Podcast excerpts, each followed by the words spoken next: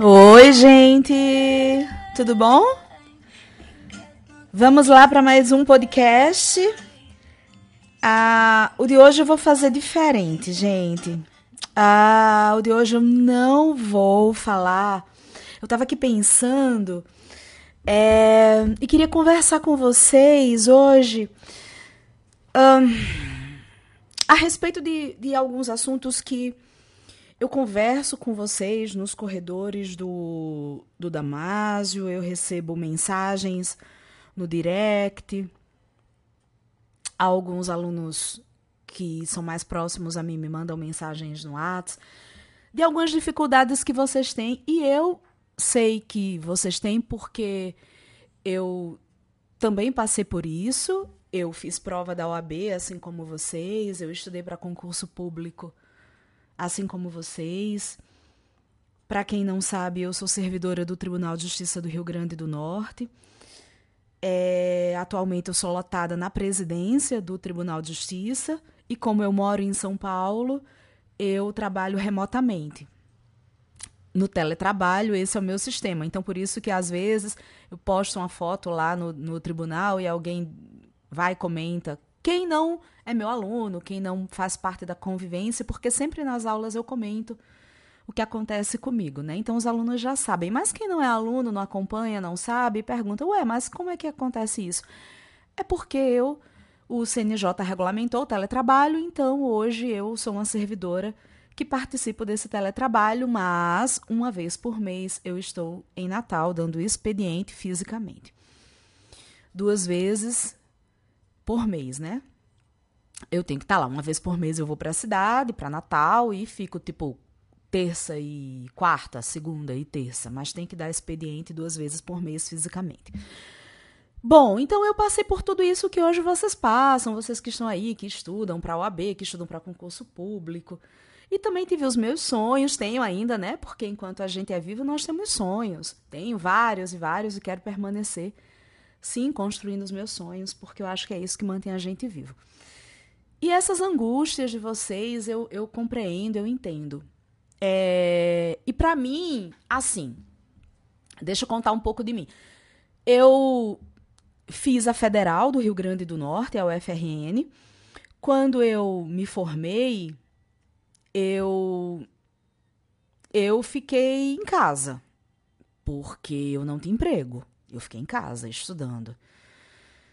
E era bem difícil, assim, porque não existia essa facilidade que hoje tem de cursos, de acesso à informação, porque por mais que você não tenha grana para pagar um bom curso, mas hoje a gente tem YouTube, hoje a gente tem os podcasts, né? Enfim, tem tanto material bom e ruim, mas basta cada um garimpar e saber a forma de estudar. Naquela época, não. Não existia nada disso. Então, ou você tinha grana para fazer bons cursos, ou você não tinha. Essa história de online, essa história, essa história de telepresencial também não existia. Então, eu ficava em casa. Essa história também de cursinho para OAB, opa, não existia. E aí eu fiz a minha OAB, eu fiz para direito administrativo, segunda fase. Como todos sabem, sempre fui uma apaixonada por direito administrativo desde a época da graduação. E aí fiz segunda fase em direito administrativo, mas eu tinha um medo danado de não passar, minha gente. Tinha um medo danado. Passei na primeira fase, fui para a segunda. E assim, me ajudou bastante porque eu era estagiária na época da Procuradoria da UFRN, eu era estagiária de lá. Procurador-geral na época era Dr. Giuseppe, não sei se ainda é, um queridíssimo. Numa época que não tinha concurso, Fernando Henrique Cardoso era o presidente, enxugando a máquina, não existia concurso, minha gente, não existia. Então nós tínhamos o procurador-geral, Dr. Giuseppe, à época, e tínhamos o que? Mais dois procuradores. E o resto estagiário, que nem eram tantos, viu? Acho que era eu e mais dois estagiários, se eu não me engano. E uma quantidade enorme de processos, enorme de processos. E aquilo me ajudou bastante, me ajudou muito. Por quê? Porque eu fazia os processos, eu lia, eu aprendia a contar prazo, Eu fazia contestação, apelação. Ah, e, e aquilo me ajudou. Quando eu fui fazer a minha prova da OAB segunda fase, quando eu peguei a peça, era a mesma coisa que eu fazia na procuradoria. Não tive dificuldade. Então, assim, não fiz cursinho, não, não fiz cursinho. Mas o meu próprio estágio já me ajudou, né? Então, graças a Deus, aquilo ali foi essencial. Eu acho que se não tivesse tido aquele estágio, eu não teria passado. Isso, isso, isso eu tenho certeza. Bom, aí vamos para a etapa seguinte. Eu não quis advogar. Nunca quis. Nunca quis. Eu sempre quis ser servidora pública. Por quê? Porque. Ah, eu não, não sei. Eu, eu, não tinha o dom de, da advocacia. Sei lá. Não queria. Eu queria ser professora. Eu queria. Isso eu sempre quis. Ensinar, eu, eu amava na participar de seminários. Desde a época do colégio eu gostava de apresentar trabalho lá para frente, falar com as mãos, gesticular. Ah, eu amava. Então isso sempre estava no, no, no, dentro de mim, no meu sangue. E aí eu ficava em casa. Em casa de novo, em casa de novo. Por quê? Porque, como eu disse, não existia essa história de cursinho, né? Não existia isso de, de cursinho, não. Essa facilidade de, de, de, de, de cursinho não existia. Do tele, do online, não. Tá, tinha dinheiro para comprar livros? Eu não tinha, não, gente. Eu não vou mentir, eu não tinha, não. Aí eu ia para a biblioteca da Federal, os livros do Rococó. Eu tinha uma dificuldade muito grande de me atualizar, de saber das jurisprudências, de saber das novidades. Eu não tinha um norte, eu não sabia o que estudar. Não sabia. Eu não sabia, assim, se eu tinha que estudar administrativo constitucional. Eu não sabia qual concurso eu queria fazer. Eu não sabia se eu queria fazer concurso para técnico, para analista, para juiz, para promotor, para defensor. Eu era completamente perdida. Eu não sabia de nada. É... Eu só sabia que gostava de direito administrativo. Bom, Aí eu, eu já contei essa história algumas vezes, né? Que as, eu sempre estudei em colégio de, de, de, de, rico, eu estudei no Colégio das Neves, no Colégio Nossa Senhora das Neves, então, assim, um colégio muito tradicional em Natal. Meu pai é sargento do Exército, minha mãe é servidora pública do município, então o PIB da minha casa nos pés. Não estou reclamando, viu, gente? Tudo que eu, que eu tenho eu agradeço aos meus pais, devo tudo a eles. E a minha avó, minha avó ajudava meus pais a pagar meu colégio, enfim. Minha avó me dava dinheiro pro lanche. E aí as minhas amigas eram ricas. Minhas amigas efetivamente eram ricas. Minhas amigas, elas elas iam para Disney quando a gente fez 15 anos, elas foram para Disney. Nossa, Disney para mim era o planeta Marte, coisa do outro mundo. Eu não fui. As minhas amigas tinham carros com motorista. Meu pai tinha um Fusca azul, me lembro bem. Sabe aquele Fusca que tinha uma calota gordinha? Sabe qual que é? Aquele bem antigão, um Fusca azul bebê, azul calcinha. Pronto, daquele ali. Nossa, mal morri de vergonha, porque meu pai parava na frente, abanava assim a mão e lá, e lá ia eu. Nossa, nem tem paquerinha, assim. Mas, aí na época do Del Rey, daqui a pouco eu conto a minha idade, né? Que eu vou fazer aniversário agora dia 30 de janeiro, 25 anos de novo. É, e os meus, os, as minhas amigas Del Rey, motorista e tal. Mas tudo bem, vamos caminhando. E essas amigas, quando a gente foi fazer faculdade, eu lembro que na época eu disse, gente, e se a, e se a gente não passar no, no vestibular? Sou da época do vestibular. Agora é, é, é ProUni, né? ProUni, SISU, né? Na minha época era vestibular. Se a gente não passar no vestibular, como é que vai ser? Não tem problema, a gente vai para particular. E, eu, e meu pai disse: não, minha filha, ou é federal ou é federal. Não tem essa de particular, não. Bom, os pais mandaram ela pra São elas para São Paulo. Alugaram apartamentos aqui em São Paulo, mandaram elas para São Paulo para estudar no maior curso jurídico do país. Ah, mas por que, que elas não faziam lá em Natal tele? Porque não existia, gente. Repito, não existia essa história de tele. Estamos em 1920, não existia essa história de tele. Então elas vieram aqui para São Paulo, o pai alugou apartamento e elas ficaram lá. Quando elas iam de férias para Natal, Eu tirava cópia dos cadernos, tirava cópia das apostilas. O Damásio sempre teve aquele Damásio apostilado, né? Que, que inclusive hoje eu sou autora, olha que mundo doido, desse Damásio apostilado. E eu tirava cópia, estudava e tal. Mas era aquele estudo muito precário. E pegava livro emprestado e aí as coisas iam indo, né? E fui estudando e passei no concurso do TJ. Mas ainda não era feliz, viu, gente? Fui trabalhar no TJ e tudo, mas não era feliz, não. Faltava algo em mim. E era a docência. Que aí eu fui feliz realmente quando comecei a dar aula e fui comecei minha carreira artística na graduação. Ah, é uma longa história isso. Comecei a minha carreira artística na graduação. Depois fui descoberta por um cursinho de Natal que hoje é de um grande amigo meu, um queridíssimo, que é Aldo. O pessoal aí de Natal sabe que é o IAP Cursos, né? É... Um grande beijo para você, Aldo, que é meu amigo hoje pessoal. Vem aqui para São Paulo, fica aqui na minha casa. Somos amicíssimos. Eu vou para Natal, fico na casa dele lá em Pipa, que não é casa, né, minha gente? É, uma, é um hotel cinco estrelas, é uma verdadeira mansão. Que hoje ele é amigo dos meus amigos, é amigo do meu querido irmão, parceiro Macau. Enfim, somos uma família. Pronto, aí eu me encontrei dando aula, eu fui feliz, eu fui feliz. Mas onde eu quero chegar? Com todas essas dificuldades financeiras, dificuldade de como estudar, essa orientação, esse norte, eu não tive um problema sério que hoje vocês têm. Esse problema eu não tive, mas que hoje vocês têm.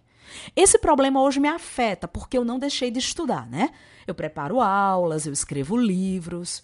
Hoje, por exemplo, atualmente eu estou escrevendo dois livros.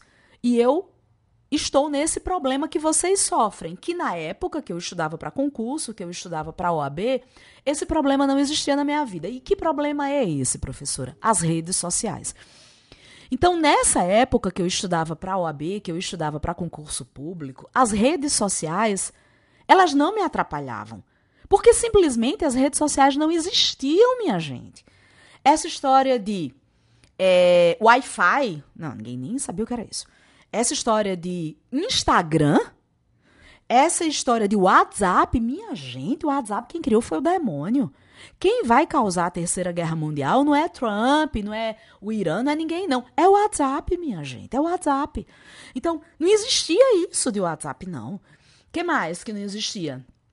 É, Facebook eu nem conto, né? Porque Facebook o povo ainda entra. Eu acho Facebook tão 1980, tão demodê, mas vamos colocar.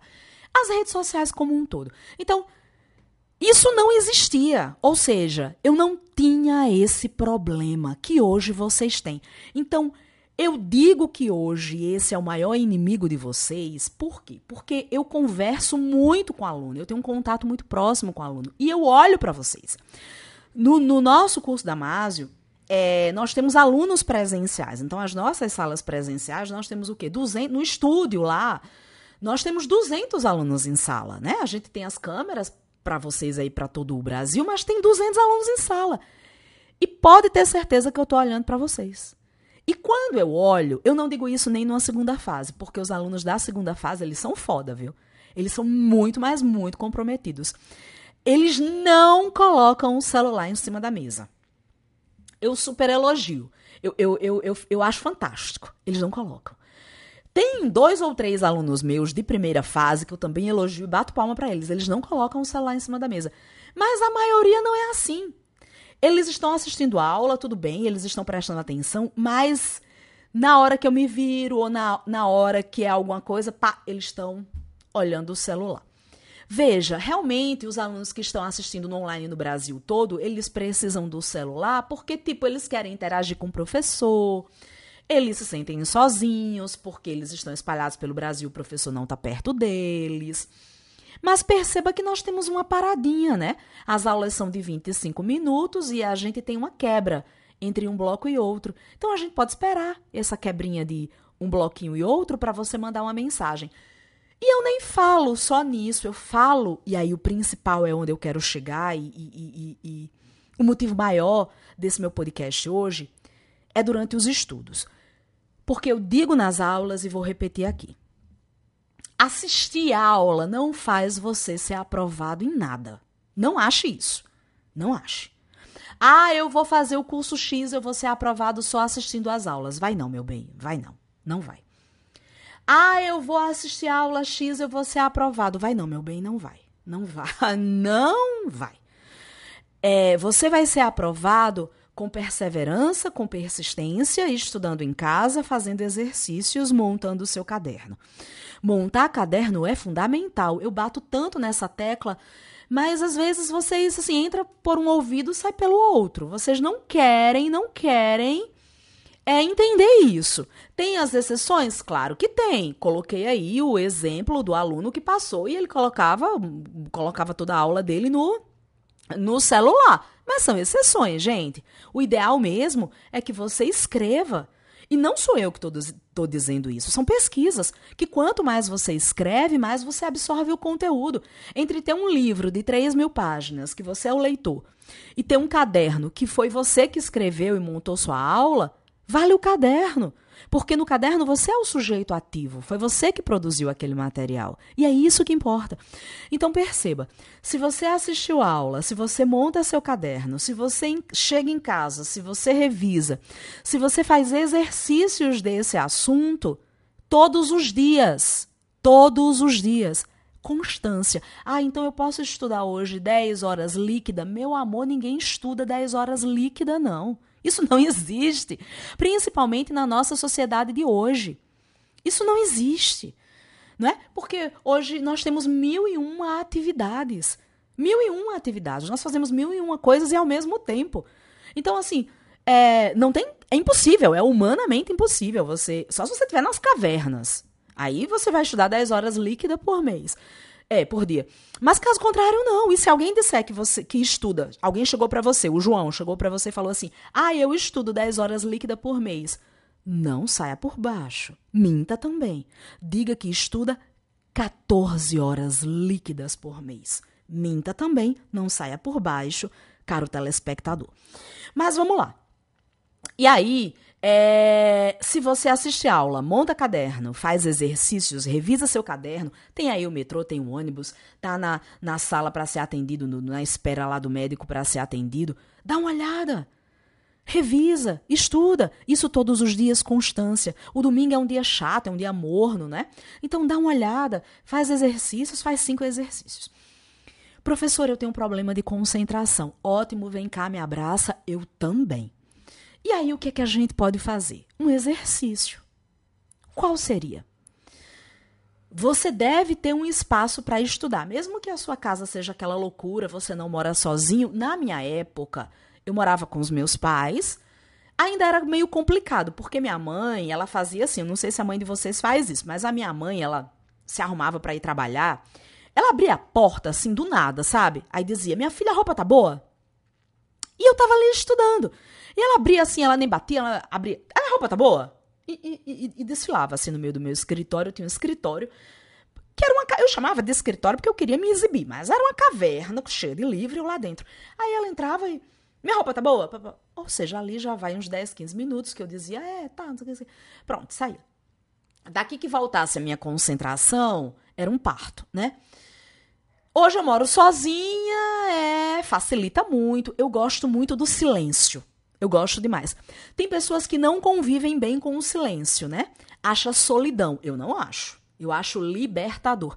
Tem gente que chega em casa, a primeira coisa que faz é ligar a TV porque precisa ouvir um barulho. Eu não. Gente, eu ligo a minha TV. Sabe quando? No final de semana, quando eu vou assistir Netflix, quando eu vou assistir uma série na HBO e só. Eu acho que tem desde o ano passado que eu não ligo a TV aberta. Vocês acreditam? TV para mim é raríssimo. Eu gosto de ver as séries no Netflix, HBO e fui. E fui. Só.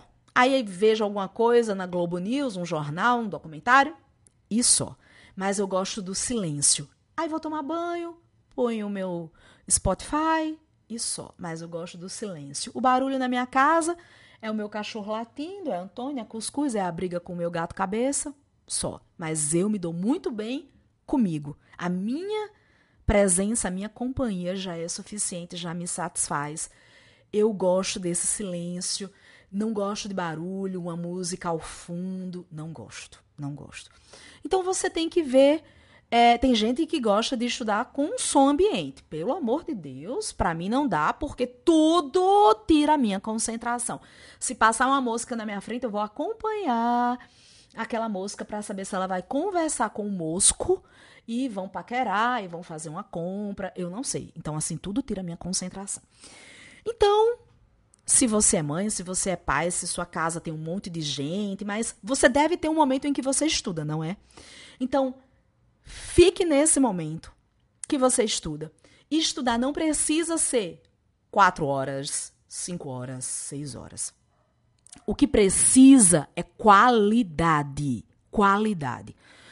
Se você estudar todos os dias, vamos lá, pegue o seu celular, caro telespectador, caro ouvinte, e faça o exercício de desligar. Desligar é desligue. Mas é desligar mesmo. Não é tirar do Wi-Fi e deixar no modo avião, não. É desligar. Desligue. Guarde na gaveta. Esqueça. É você, você, os livros. Faça um exercício de respiração. A respiração ajuda muito, porque na, na minha aula de Pilates, a professora sempre fala a gente respira. Eu respiro assim, né? E quando eu corro, é uma coisa que Macau briga muito comigo. É, respira, respira, você não respira, realmente. Nós precisamos aprender a respirar como um bebê. Já repararam que coisa linda um bebê respirando? Ele faz. Ele inspira profundamente e expira. A gente não faz isso, eu não faço. Como eu sou muito estressada e muito ansiosa, eu até esqueço de respirar, né? A minha respiração é curta. É muito errado. Nós precisamos respirar. Veja como tudo muda quando a gente respira. Então, sente, coloque aí o seu material que você vai estudar hoje, se programe. Eu sempre gosto de usar o domingo para me programar. Eu tenho agenda, viu? Não sei se vocês têm. Aí, agenda no celular, papel, minha gente. Eu sou de 1920. Eu gosto de anotar, arriscar, me programar para a semana. E aí eu coloco as minhas atividades semanais e vou riscando, vendo se realmente eu cumpri aquela minha agenda. E aí hoje eu vou estudar o quê? Penal. Cuidado. Geralmente a gente só estuda aquilo que gosta, né? Cuidado, não se boicote. E coloque lá a água perto. Sim, porque a gente tem sede para você não ter que se levantar e ir até a cozinha procurar água. Porque só esse levantar e ir até a cozinha, a gente se dispersa. Fica até lá, encontra um pudim, engorda, encontra a avó na cozinha, conversa. Não! Já coloque sua aguinha, fique aqui, desligue o celular. Ah, eu não vou conseguir. Vai. Tente isso por 30 minutos. Você, seu caderno respira, grifa, lê, concentrando. Faz uma questão. Caramba, vem em si. 30 minutos. Boa! Amanhã, ou quem sabe até mais tarde. 35 minutos. E assim você vai aumentando o seu tempo. Quem sabe você chega até duas horas por dia. Você, seu corpo, sua respiração, seus livros. E assim você treina a sua concentração. É um exercício. É você, é sua mente, é seu corpo. Porque, gente, nós temos tantos sonhos. E no final das contas, somos nós e nós mesmos, né? Não é o pai, não é a mãe, não é o tio, não é o filho que vai conquistar os sonhos por nós. Somos nós mesmos. Então, que a gente lute, mas sem acabar com o nosso psicológico. A mente, ela tem que estar tá tranquila. Se você aí está passando por algum momento ruim, sei lá, problemas, problemas todos nós temos, né? Às vezes a gente consegue resolver esses problemas sozinhos, outras vezes não, a gente precisa de ajuda. E nós somos de uma época é, pelo menos eu que a minha mãe, da minha avó, bisavó achava que ir pra terapia só doido. Ah, mas só quem tem loucura, aí um louco vai pra terapia. Não, gente. A terapia deveria vir na cesta básica. Terapia é para todo mundo. Todos nós precisamos de terapia. Precisamos, inclusive, fazer terapia para conviver com aquelas pessoas que não fazem terapia. Eu sou uma grande entusiasta da terapia. Professora, eu não tenho condições, é muito caro. É verdade. Mas tem terapia para todos os bolsos. Procure. Não, não dá. Ah, mas aí na sua cidade tem universidades públicas que oferecem. O curso de psicologia oferece. Vai lá, dá uma olhada, procura, se informa. Então, se você está passando por algum problema ou está precisando conversar com um profissional, vai lá, tenta resolver, porque quando a gente está bem consigo mesmo, tudo fica mais fácil, tudo flui de uma forma mais tranquila. E não esqueça, respire. Tente fazer esse exercício e começando aos pouquinhos. Ah, eu não consigo 30 minutos. 20 minutos sem o celular por dia. Vai aumentando, vai aumentando. Quem sabe até sexta-feira você consiga estudar duas horas seguidas sem o seu celular. Ele está desligado, ele está guardado na sua gaveta. Eu tenho certeza, gente, que duas horas, 20 minutos que você vai começar esse exercício, esse celular não vai acabar com a sua vida se você tiver afastado dele esse tempo, tá bom? Tente, faça isso por você. Depois vocês me contam. Um beijo e até a próxima. Tchau, tchau.